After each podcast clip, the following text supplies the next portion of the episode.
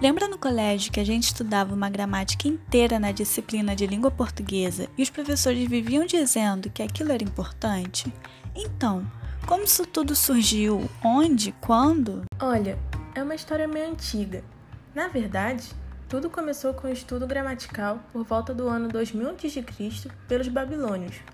Mas foi pela cultura greco-romana que a gramática se tornou aquilo que a gente conhece hoje. Nossa, não sabia disso. Por acaso isso tem a ver com Platão e Aristóteles? Podemos dizer que sim.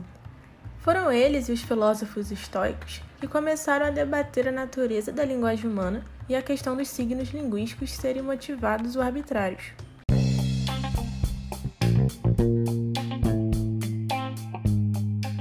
Avançando um pouco na linha temporal, em 323 a.C., na cidade de Alexandria havia uma biblioteca onde os gregos começaram a estudar a produção literária dos grandes autores do passado. Assim, nasceu a gramática e a filologia. Tá, mas essas produções literárias eram tipo a saga do Harry Potter ou a saga Os Heróis do Olimpo? Não, não. Estamos falando de Ilíada e Odisseia de Homero. Continuando. Essa biblioteca mencionada era a famosa Biblioteca de Alexandria, onde possuía uma vasta coleção de manuscritos gregos antigos, como textos de poetas, filósofos, historiadores e assim por diante.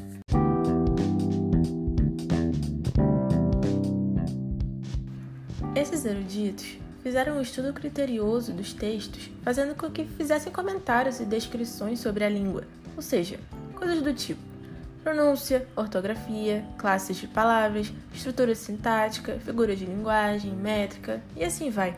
Ah, então foi assim que a gramática surgiu. Eu achei que tivesse sido alguém importante, tipo Stan Lee, sabe? Que tivesse criado tudo isso. É, quase isso.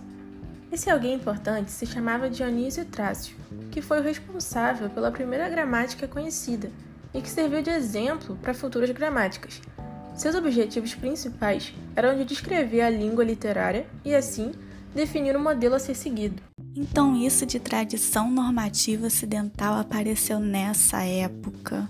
É engraçado pensar que esse modelo ainda é seguido atualmente, porque, naquele tempo, isso foi criado para solucionar os conflitos que existiam por causa da diversidade linguística, e ainda vemos isso hoje em dia. Algumas variedades linguísticas possuem prestígio social, enquanto outras sofrem censura e ridicularização, interferindo nas nossas atitudes mediante as variações. É importante ressaltar que também existe uma ampla diversidade linguística em relação às diversas características de grupos de falantes, como classe social, nível de escolarização, moradia, renda, idade, gênero, raça. Além disso, todas as variedades linguísticas mudam ao longo do tempo. Isso não acontece só nos dias de hoje. Os alexandrinos já tinham problemas com isso, se tratando de sua língua. Por exemplo, o grego clássico, utilizado nos textos, era diferente do grego falado por eles. Também notavam que existiam diversos dialetos que essa diferença linguística ficava perceptível.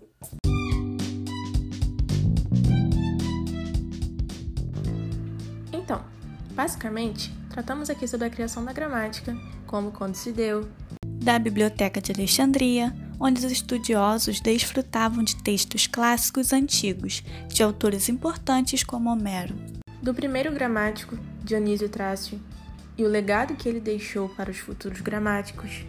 E, por último, sobre a variação linguística que desde o século II a.C. existe e perdura até os dias de hoje.